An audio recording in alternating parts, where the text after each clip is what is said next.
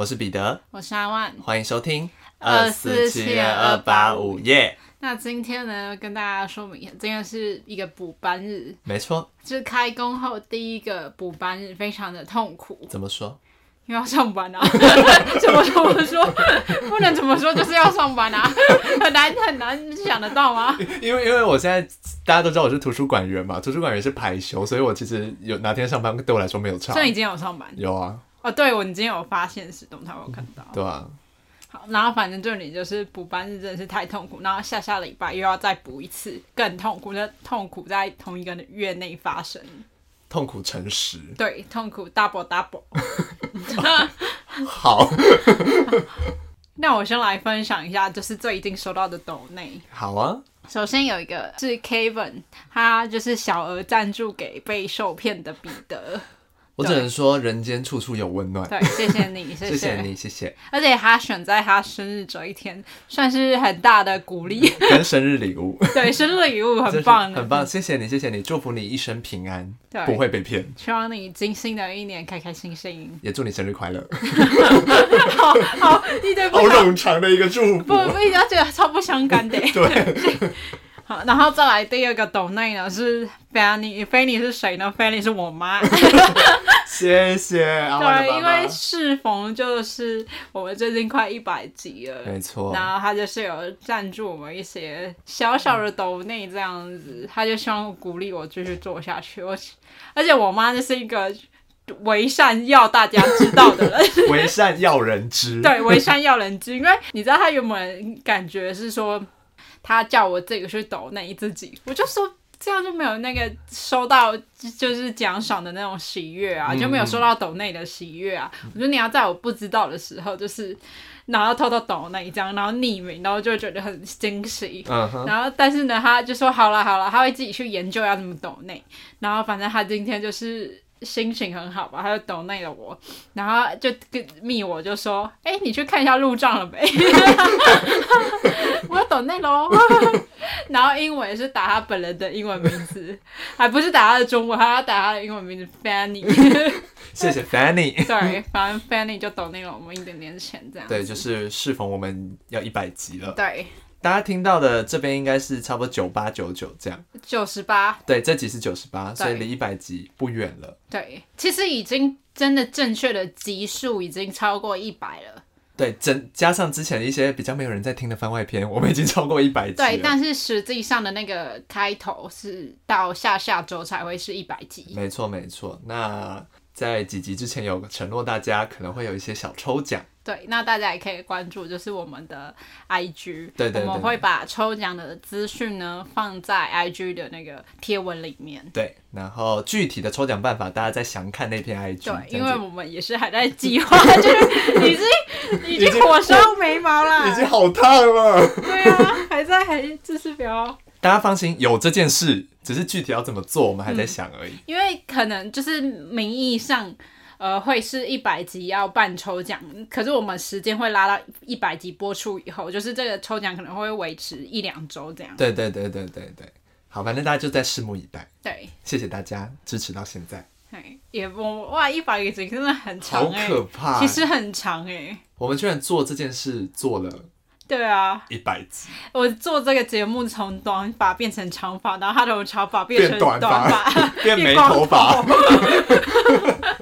只能说我们都有一些人生的改变了。对啊，也是也是换了一个身份就开始上班嘛，然后就开始当一个就是社会人士。没错没错，希望我们的节目并没有失去我们当初办这个节目要讲一些我们的生活跟一些烂事的一个初衷。这样，嗯、反正我们会继续下去了，大家不用担心。那接下来我今天要分享的事情是，因为最近呢，就是我们公司可能有秘书啊，会跟我们说，就是可能政府有哪些补助，嗯、那我们可以就是员工可以去申请这样子。然后在台湾就是就业通的这个网站呢，就是会有很多职业训练，它有分职前，就你还没找到工作嘛。可以做训练跟呃在职，就你一边上班可以一边培训的课程。然后我很我就是看了那课程很心动哎。什么类型的课程？其实就是它类型很多，所以你都会很想试试看。嗯。那它有烘焙，或是甚至连越南语、肚皮舞这种你想得到的都有，有上百种的课程。它其中我最想上的是，其实我想做那种烹饪的课程，你知道吗？但是因为它烹饪课程其实大部分要你有烘焙的相关经验、工作经验，或是你有烘焙的执照，或是你有器材，你才可以去参加，所以比较难。但是它有一个非常适合我们的。我们两个就上课课程的就是 Podcast 的行销课程。哎、欸，现在就去报名。对，而且它从它很就是很多种，是从写脚本到企划的发想到最后行销，跟你甚至还有一门课是怎么样在 Podcast 里面声音好听的课程，就是矫正你的发音跟你的就是全方位的课程，读音就是很全面的，然后你都可以去上课。嗯，其实上课的地点呢，可能就。不太一样，嗯，也看你上什么内容，可能要去不一样的地方，这样。对，然后反正就是蛮有趣的，然后我就觉得说，哦，好像。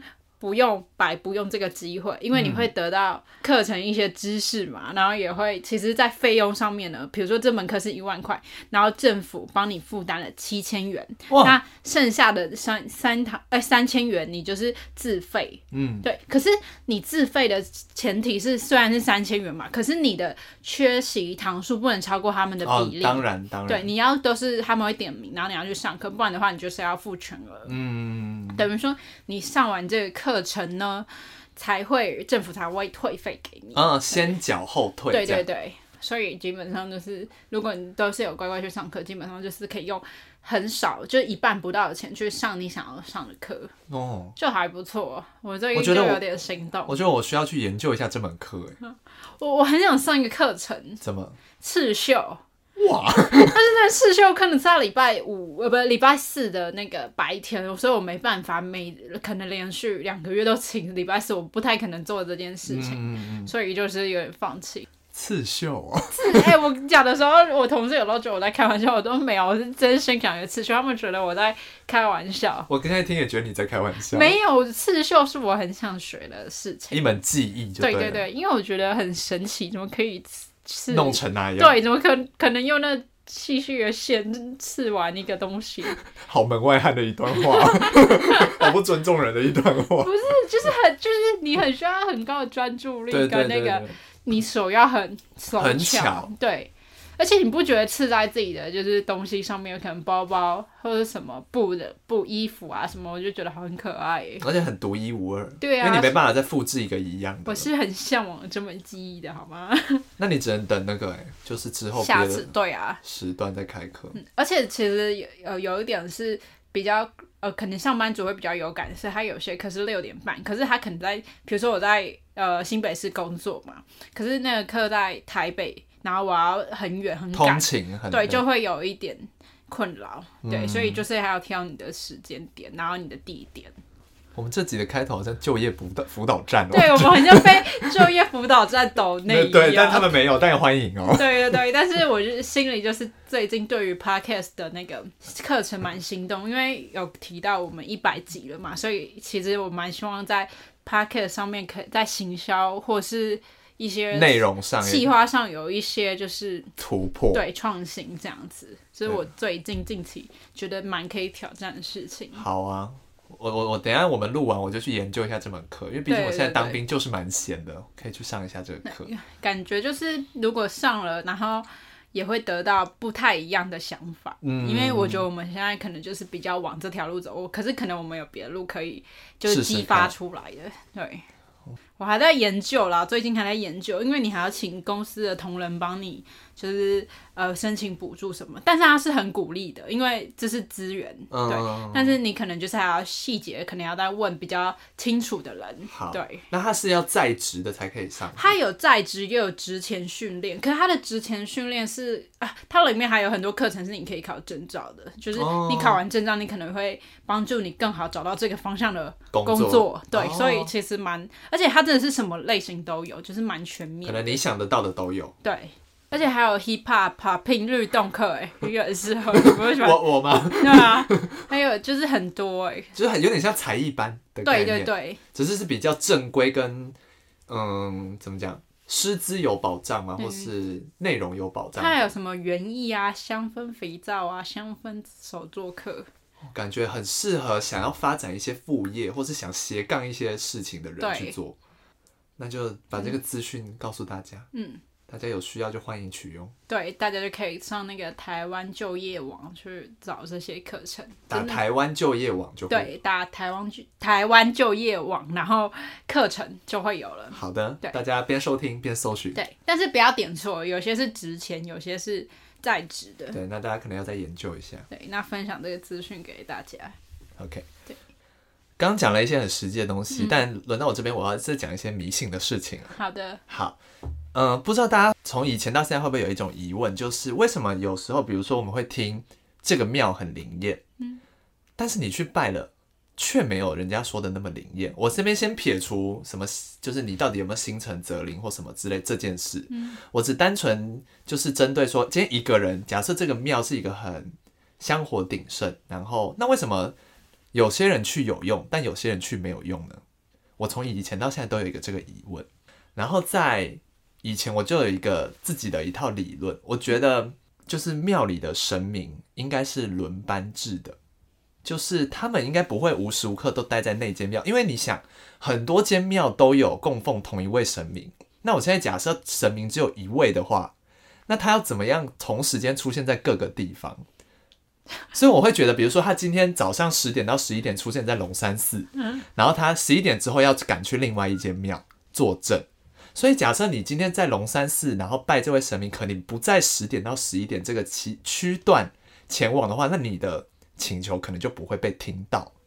所以我从以前就觉得有一个这个理论。好，反正就是我有跟一些人讲过，我自己觉得是这种理论。可是我后来又觉得，因为后来不是有一部电影叫《月老》吗？嗯。那《月老》里面讲的体系是月老只是一个职缺，嗯，然后所以很多人都可以是月老，嗯，所以这其实也有可能，比如说。妈祖娘娘也是一个职缺，嗯，然后有很多人都是妈祖娘娘的概念，我觉得有可能是这样。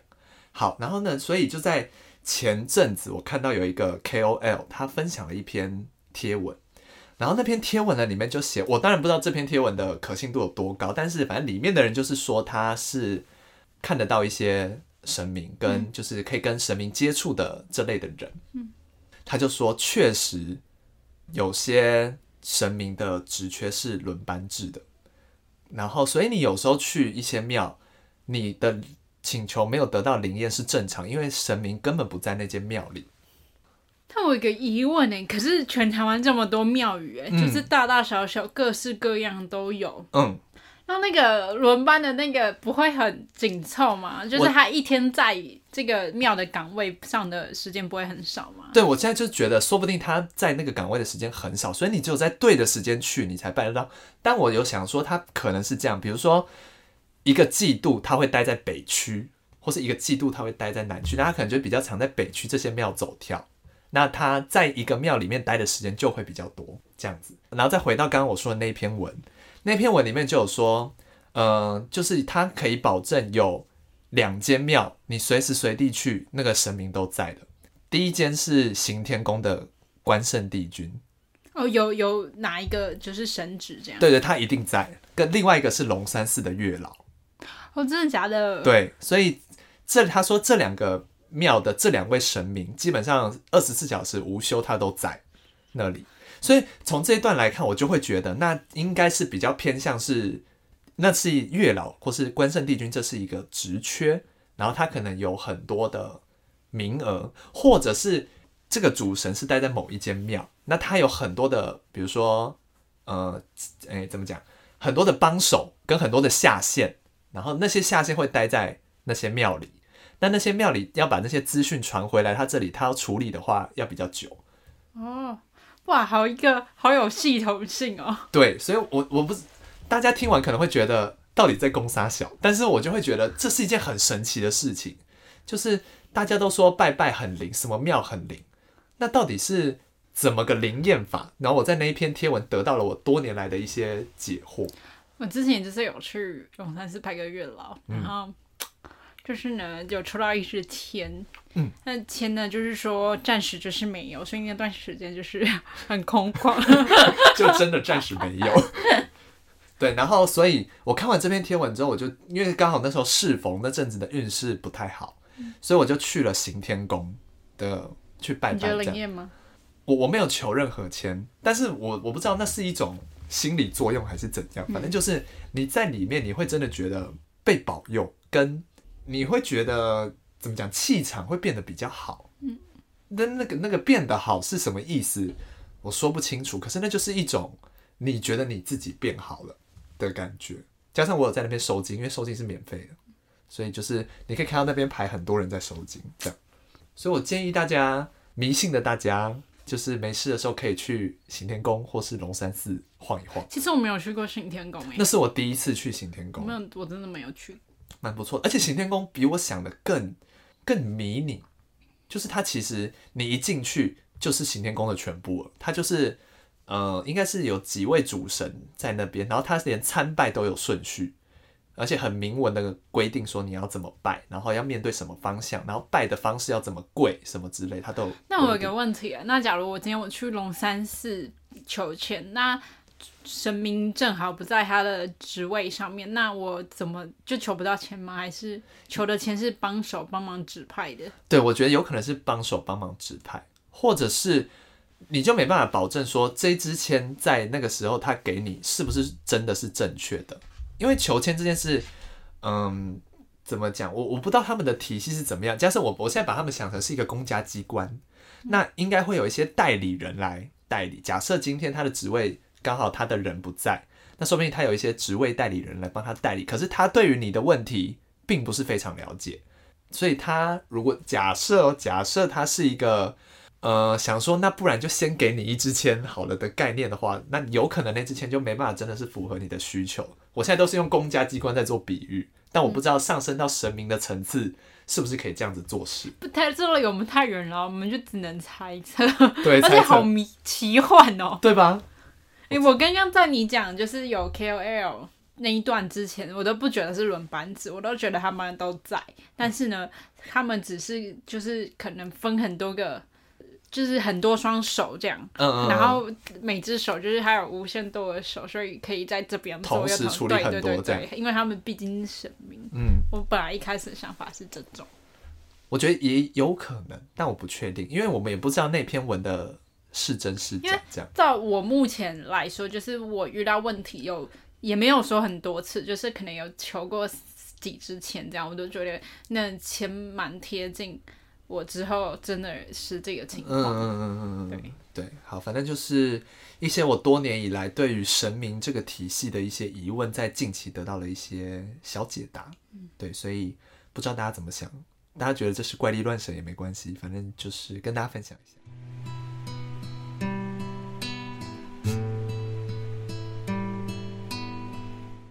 回归到我们的案件。那今天要分享一起在美国的悬案，然后案件呢在发生在早期的美国，但是呢对于被害人的身份呢就始终都是谜，一直到二零二二年的年末，被害人的身份才被揭开。那今天要讲的案件很有名，就是美国的乡中男孩事件。我第一次听说，它是一个就是太神秘，神秘到一直流传至今，有点像传说的概念了。至今还在调查。OK，那案件呢，发生在一九五七年的二月二十五号，在美国宾州费城的社区里面呢，就发现了一具遗体。那在当时的年代，其实城镇发展并不兴盛，所以案发地点旁边都是遍地的树林，比较偏僻冷清。那最先发现遗体的呢，是一名男学生，但是他发现遗体呢，第一时间他没有选择报警。因为呢，他在当地的树林其实设立了陷阱，那这些陷阱呢，就是用来抓捕一些小动物的，其实是违法的行为。那因为他害怕警方会发现他在这里设置陷阱，所以他就是不敢告诉警方。那两天后呢，又有另外一名大学生呢，又偶然注意到了这个树林里设置的陷阱，很有可能就是上一位男学生设置的，对。嗯那设看到了这个陷阱之后呢，他就下车查看了情况，因为是违法的行为，他就想要举发。但是呢，之后就发现了一具孩童的遗体，也就是刚刚我们提到那个男孩的遗体。那这名大学生呢，同样跟上一位男学同学都没有选择报警，因为呢，这个大学生又有另外的癖好了，他其实很喜欢偷窥。对，他有偷窥的癖好，那他其实呢，常常会在这片树林里偷窥那些情侣啊，可能在亲热，就是有一些行为。OK，对，那因为他之前呢，有因为偷窥被抓到警局过了，有前科。对，所以他很害怕再被发现，所以他也是选择不报警。但是呢，有一件事改变了他的想法，就是他在车上听到了其他城镇有女孩失踪的消息，那可。躲不过心里的那个罪恶跟愧疚感，他就决定还是向当地的警方报警。那警方呢，很快就展开了调查。那到达现场之后呢，映入眼帘呢是一个写着 J.C.Penny 的纸箱。那这个名字呢，就是当地美国大型连锁百货之一，有点像是量贩店这样，家乐福类似。那纸箱里装的是一具男孩的遗体。那这时候呢，其实警方并不知道之后的六十年，他们都找不到这个男孩的身份。他们当初觉得很快就可以破案了，因为上面还有就是写着他买了什么东西，就是透过这条线，应该可以很快找到被害很多。对。那其实尸体被发现的时候呢，已经出现腐败的绿斑了。那我有查一下，就是绿斑大概要多少时间后才会出现？那其实这种绿斑呢，冬天的时候会在死亡后的七十到一百二十小时出现，而且遗体当时呢是用格子的毯子包裹着。警方呢随后就采集了男孩的指纹，并进行了尸检。那尸检报告显示呢，其实男孩的年纪大约是四岁，那体重呢大约是十四公斤，尸体呢有营养不良情况。那其实除了营养不良之外呢，最关键的致死原因是男孩的头部上有被钝器重击的痕迹。那其实这项证据呢，可以显示是男孩是被活活打死的，而且可能遭到别人虐待，因为他身上还有大大小小的痕迹，淤青淤伤。而且在男孩的身上呢，有发现动过手术的痕迹。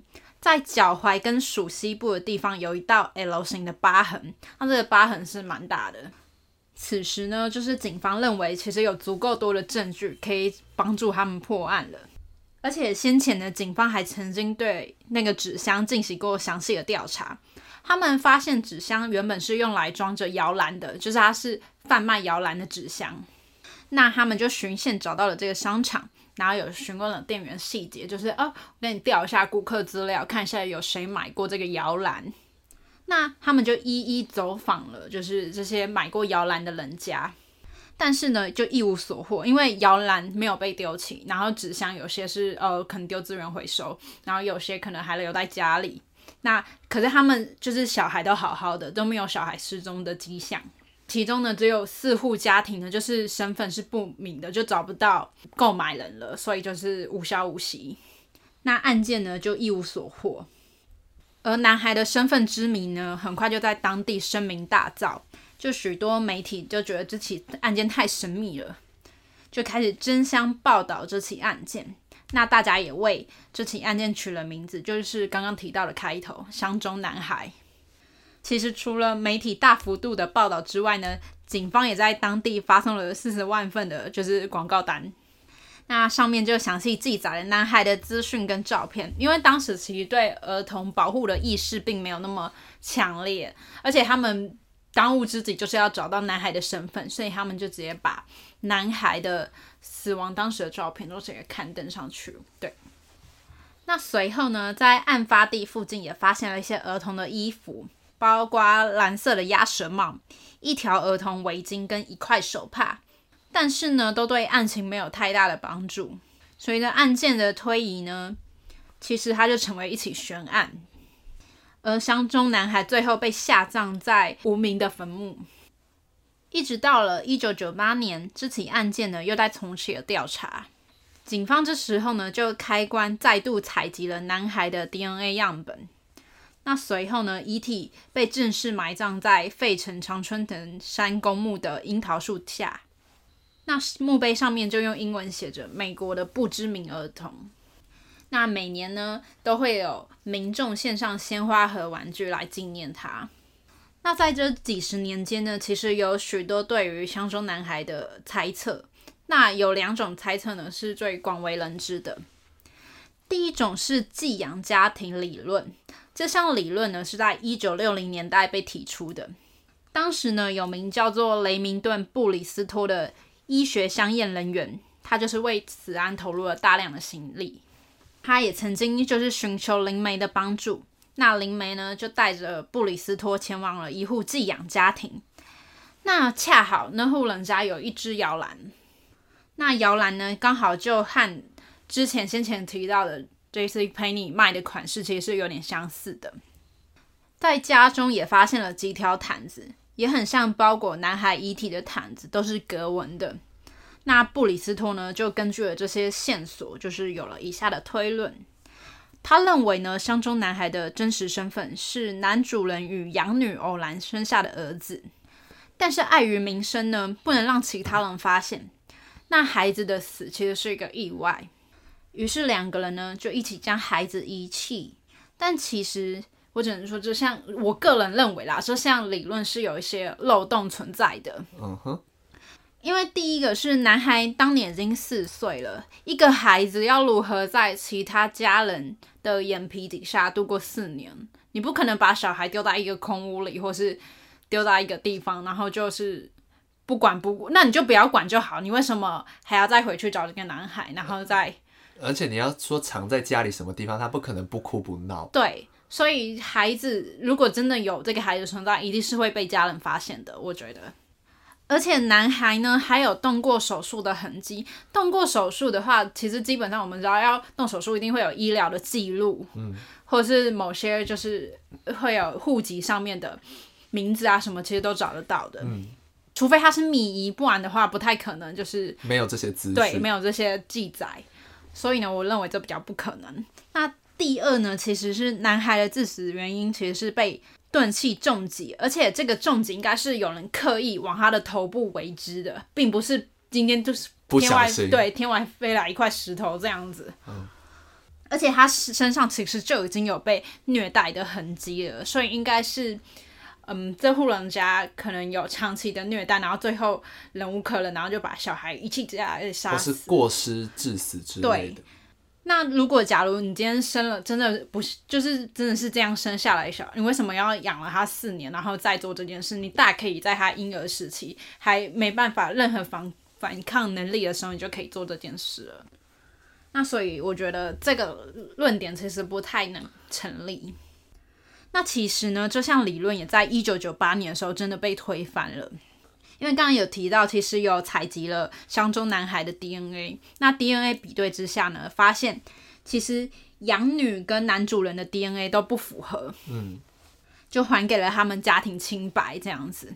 那我觉得他们也是蛮无辜的，在过了大概快四十年之后，才终于获得了安宁。嗯，那第二项理论呢是 N 女子理论。那在二零零二年的时候呢，有名 N 女子就向警方认罪。他就说，他曾经在一九五四年的时夏天呢，向一对夫妻买下了男孩。那男孩呢，就不断遭到 N 女子的家暴。某天，男孩呢就吐在了浴缸，可能身体不舒服。那女子就非常生气，便把男孩摔到了地板，然后就造成男孩的头部重伤。那随后，N 女子就前往树林弃尸。那女子呢，就准备将就是尸体搬出来的时候呢，就正好被一名目击证人经过，然后还询问了要不要帮忙这样子。那女子呢就不理他，同时呢还小心翼翼的，就是有点遮挡住车牌这样子。那男子呢最后就自己哦摸摸鼻子走了。那这项说法呢其实是符合当年一位目击证人的证词的，但是呢根据 N 女子的描述，一切都非常合理。但就是因为太过合理了，就很像编好的。对，所以这项理论呢，最后还是被推翻了。因为呢，警方发现 N 女子其实长期患有精神疾病，哦，常常会有一些幻想的症状。而且在认罪一段时间后呢，N 女子又改口了，她就说：“啊，我没有做这些事啊，谁谁跟你说的？”哦，就又变了一个人。嗯，那就推翻了他的证词。那警方呢，对于 N 女子这条线索，其实也调查无果。就此案又再度陷入了焦灼。那在二零一九年呢，其实警方依旧是没有放弃的，他们又再次开关采集相中男孩的 DNA 样本，所以这等于是第二次开关了。那随着科技的进步呢，其实案情又迎来了进展，因为在这次开关之后呢，他们就进入调查了三年，在二零二二年的十二月八日呢，美国的警方就公布了男孩的真实姓名。哦，oh. 对。那其实这名神秘的相中男孩呢，叫做约瑟夫·奥古斯都·扎雷利。那根据最新消息指出呢，其实约瑟夫很有可能是来自宾州的一个显赫的家庭，就是一个蛮富裕的家庭。哦。那警方呢也根据这条线索进行调查，希望有一天可以找出真相。嗯、对。那其实大约呃，在这次调查大概只距离了两三个月而已，所以。希望可以在今年就是有所突破，或是明年就是可以找到案件的真相。嗯，最后这个男孩的身份是一个显赫家庭，我觉得让这整个案件变得有点合理耶。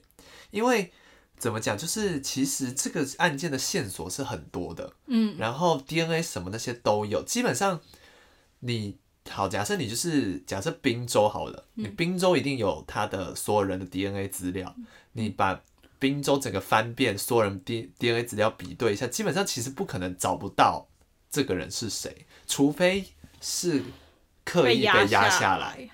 对，所以我觉得，假设这个孩子的身份是不能被公布的，他人知道的。对，我觉得可能说不定是牵扯到一些财产分配的一些问题什么之类才。被做掉吗？什么之类的这种？嗯、而且，对，其实照你这样说也是有道理，因为在滨州这个地方，而且他们是就是比较小，嗯，就有点类似于一个他们当地的一个城镇、一个社区，就是其实在距离上并没有差那么远。而且在当时呢，其实警方就是有公布一张他模拟就是约瑟夫坐在椅子上的照片，就是还没有受伤之前，对，那那个样子可能多少都是会跟。本人有一点相近的，因为是以本人的特征去去描绘。对，那如果当地可能邻居搞不好也看过这个孩子，但是都没有人跳出来说。嗯，就是他可能是被藏起来，对，或者是有人知道，但这些知道的人也不能说，对之类的。就是我觉得阴谋有一些阴谋在的感觉。那就期待我们就是之后会就是迎来曙光，对，就知道到底当年是发生什么事情。没错，那如果有更新的话，我也会在节目里提到。没错，好的，那这差不多就是今天的节目内容了。我是彼得，我是阿万，我们下次见，拜拜。拜拜。